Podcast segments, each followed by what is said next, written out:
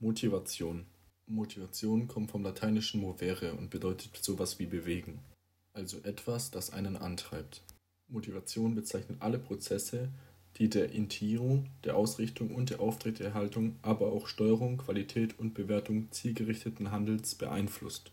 Bei der Beobachtung von Motivation fällt auf, dass Motivation wie Persönlichkeit und Intelligenz ein psychologisches Konstrukt ist, das halt eben nicht beobachtbar ist.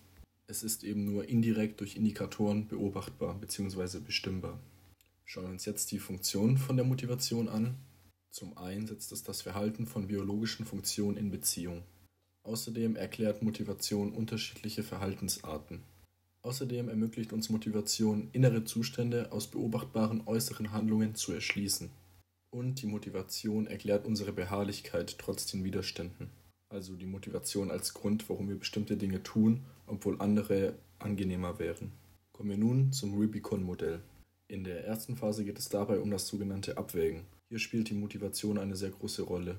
Denn in der Situation bewertet einfach die Person, wie lohnbar jetzt quasi die Situation ist oder wie nutzlos diese eben ist.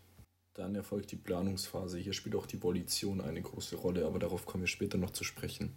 Die Phase des Handelns wird auch durch die Volition bestimmt. Und bei der letzten Phase, dem Bewerten, dort ist es auch wieder motivational, also durch die Motivation. Denn das Bewerten einer Situation kann Einfluss auf das zukünftige Verhalten haben. Nochmal kurz aus einer anderen Sicht wiederholt. Zwischen dem Abwägen und dem Planen ist die Intentionsbildung auch das Rubikon genannt. Also halt diese Motivation an sich so, ja, ich will. Die Intentionsinitiierung findet dann zwischen dem Plan und dem Handeln statt, folgend von Intentionsrealisierung und zum Schluss gibt es eine Intentionsdeaktivierung. Motivation und Lernen. Die Stärke und die Art der Motivation sind sehr bedeutsam für Lernhandlungen und Leistungen. Bei der Stärke geht es darum, das Umfeld so zu gestalten, dass eine optimale Lernumgebung geschaffen wird. Bei der Art geht es wiederum um die Bewegungsgründe des Handelns. Also einfach gesagt, weil man halt eine gute Note erzielen will, deswegen lernt man. Kommen wir jetzt zum Rahmenmodell der Lern- und Leistungsmotivation. Im Block A geht es um die Entstehung der aktuellen Motivation in spezifischer Lehr-Lernsituation. Motivation entsteht hierbei aus der Erwartung und dem Wert. Beim Block B geht es um die motivationalen Tendenzen und Überzeugungen. Zum einen gibt es hier die Erwartungskomponente, die besagt sowas wie ich war schon immer gut in Mathe, deswegen werde ich Mathelehrer. Und die Wertkomponente, das sind Interessen und Bedürfnisse. Beim Block C geht es um die Merkmale des Lehr-Lernkontexts. Der Lehrer muss es schaffen, zeitlich überdauernde Merkmale zu entwickeln, wie zum Beispiel ein gutes Unterrichtsklima und eine klare Zielstruktur im Unterricht. Denn diese führen wiederum zu den Merkmalen der spezifischen Lehr-Lernsituation also der Interessantheit, der Selbstbestimmung oder der sozialen Interaktion. Beim Block D geht es um die Planung, Initiierung und Ausführung der Lern- und Leistungshandlung. Motivation bezieht sich dabei auf den kompletten Handlungsverlauf und initiiert diesen, richtet ihn aus, steuert ihn, reguliert ihn, hält ihn aufrecht und bewertet ihn. Und beim letzten Block, dem Block E, geht es um die Bewertung von Handlungsergebnissen. Dort gibt es drei Arten, wie man bewerten kann. Zum einen kriterial, Vergleich der Leistung mit einem neutralen Kriterium. Also wird die Aufgabe eben geschafft oder wurde sie nicht geschafft. Beim sozialen geht es um den Vergleich der Leistung mit anderen Personen. Und beim individuellen geht es um den Vergleich der Leistung mit früheren erbrachten Leistungen. Motivation und Attributionsstile. Attributionen sind Beurteilungen der Ursachen von Ergebnissen. Diese Attributionsstile sind abhängig von der Stabilität, denn sie können zum einen stabil sein, zum anderen aber auch variabel. Und zudem sind sie auch abhängig von der Kontrollorientierung, weil sie können zum einen internal sein, zum anderen aber auch external. Bei der sogenannten Erfolgserwartung geht es um die subjektive Einschätzung, mit welcher Wahrscheinlichkeit Erfolg bei der Bearbeitung einer Aufgabe eintritt. Zum einen gibt es noch die Handlungsergebniserwartung. Das ist die Wahrscheinlichkeit, mit der durch eigenes Handeln ein Ergebnis erzielt werden kann. Dann gibt es die Situationsergebniserwartung. Das ist die Wahrscheinlichkeit, mit der ein Ergebnis ohne eigenes Zutun durch die Situation festgelegt ist. Und es gibt noch die Ergebnisfolgenerwartung. Das ist die Wahrscheinlichkeit, mit der ein Ergebnis zu den gewünschten Folgen führt. Das Fähigkeits-Selbstkonzept wird definiert durch die kognitive Repräsentation eigener Fähigkeiten und Begabungen. Man muss aufpassen, denn man darf es nicht gleichsetzen mit dem allgemeinen Selbstkonzept.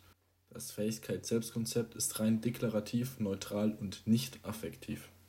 Die affektive Komponente hierbei ist das Selbstwertgefühl. Schauen wir nun, was die Motivation für eine Rolle beim Fähigkeits-Selbstkonzept spielt. Das Fähigkeit-Selbstkonzept ist nicht immer objektiv richtig, denn man muss auch immer zwischen verschiedenen Fächern entscheiden. Der Vergleich der Referenzgruppe nimmt eben auch Einfluss, also, also halt eine Person, die mit voll dummen Leuten chillt, fühlt sich automatisch intelligenter wie eine Person, die theoretisch gleich schlau ist, aber auch mit gleich intelligenten oder noch intelligenteren Personen chillt. Das sogenannte Skill Development ist auch wichtig, denn je besser die schulische Leistung ist, desto höher ist eben auch das Fähigkeit-Selbstkonzept. Beim Fähigkeit-Selbstkonzept werden situative Erfolgserwartungen gebildet. Das Self-Enhancement besagt, dass je höher das Fähigkeit-Selbstkonzept ist, desto höher ist die situative Erfolgserwartung. Kommen wir nun zur Selbstbestimmungstheorie nach Decky und Ryan.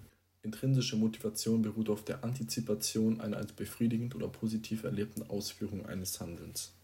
Und extrinsische Motivation entsteht aus den antizipierten Konsequenzen einer Handlung. Und die sogenannte Ammotivation ist ein nicht zielgerichteter Antrieb. Intrinsische Motivation ist unter anderem auch selbstbestimmt und extrinsische Motivation kann zum einen extrinsisch selbstbestimmt sein oder extrinsisch fremdbestimmt. Kommen wir nun zu Zielen. Ziele sind Vorwegannahmen von Handlungen, die mehr oder weniger bewusst zustande kommen. Sie strukturieren den Einsatz von Wissen, Fähigkeiten und Fertigkeiten. Außerdem sind Ziele ein Maßstab zur Überwachung des Handlungsfortschritts. Bei den Lernzielen geht es darum, eigene Kompetenzen zu erweitern. Bei den Performancezielen geht es darum, gute Leistung zu steigern und schlechte Leistung zu minimieren. Und bei den Arbeitsvermeidungszielen geht es darum, ein gutes Ergebnis mit wenig Arbeit zu erzielen. Kommen wir nun zum Leistungsmotiv als Persönlichkeitseigenschaft. Das Leistungsmotiv ist der Furcht vor Misserfolg. Beim Anschlussmotiv geht es um das Schließen und Halten von sozialen Kontakten. Das Machtmotiv beschreibt die Präferenz für die Kontrolle der sozialen und gegenständlichen Welt. Der TAT, also der thematische Apperzeptionstest, ist ein Test, in welchem Teilnehmer mehrdeutige Zeichnungen begutachten und daraus Geschichten schreiben sollen. Durch die Fantasie des Menschen werden eben Themen offenbart, die den Menschen individuell interessieren. Kommen wir nun, wie schon angesprochen, zur Volition. Das ist die Umsetzung von Absichten in Handlungen durch willentliche Steuerung. Um die Volition zu steigern, gibt es verschiedene Strategien. Zum einen die Umweltkontrolle, die Aufmerksamkeitskontrolle, die Enkodierungskontrolle, die Emotionskontrolle, die Motivationskontrolle und die sparsame Informationsverarbeitung. Und es gibt noch sogenannte Implementierungsabsichten. Das sind sogenannte Wenn-Dann-Pläne bzw. Strategien. Das sind so Sachen wie, wenn ich von meinem Handy beim Lernen abgelenkt bin, dann stelle ich es eben auf Sturm und lege es einfach beiseite. Bewertungen von Handlungsergebnissen können verschiedenen Ursachen in sogenannten Attributionen zugeordnet werden. Attributionen müssen nicht realistisch sein und verschiedene Ursachenzuschreibungen ziehen verschiedene Emotionen nach sich.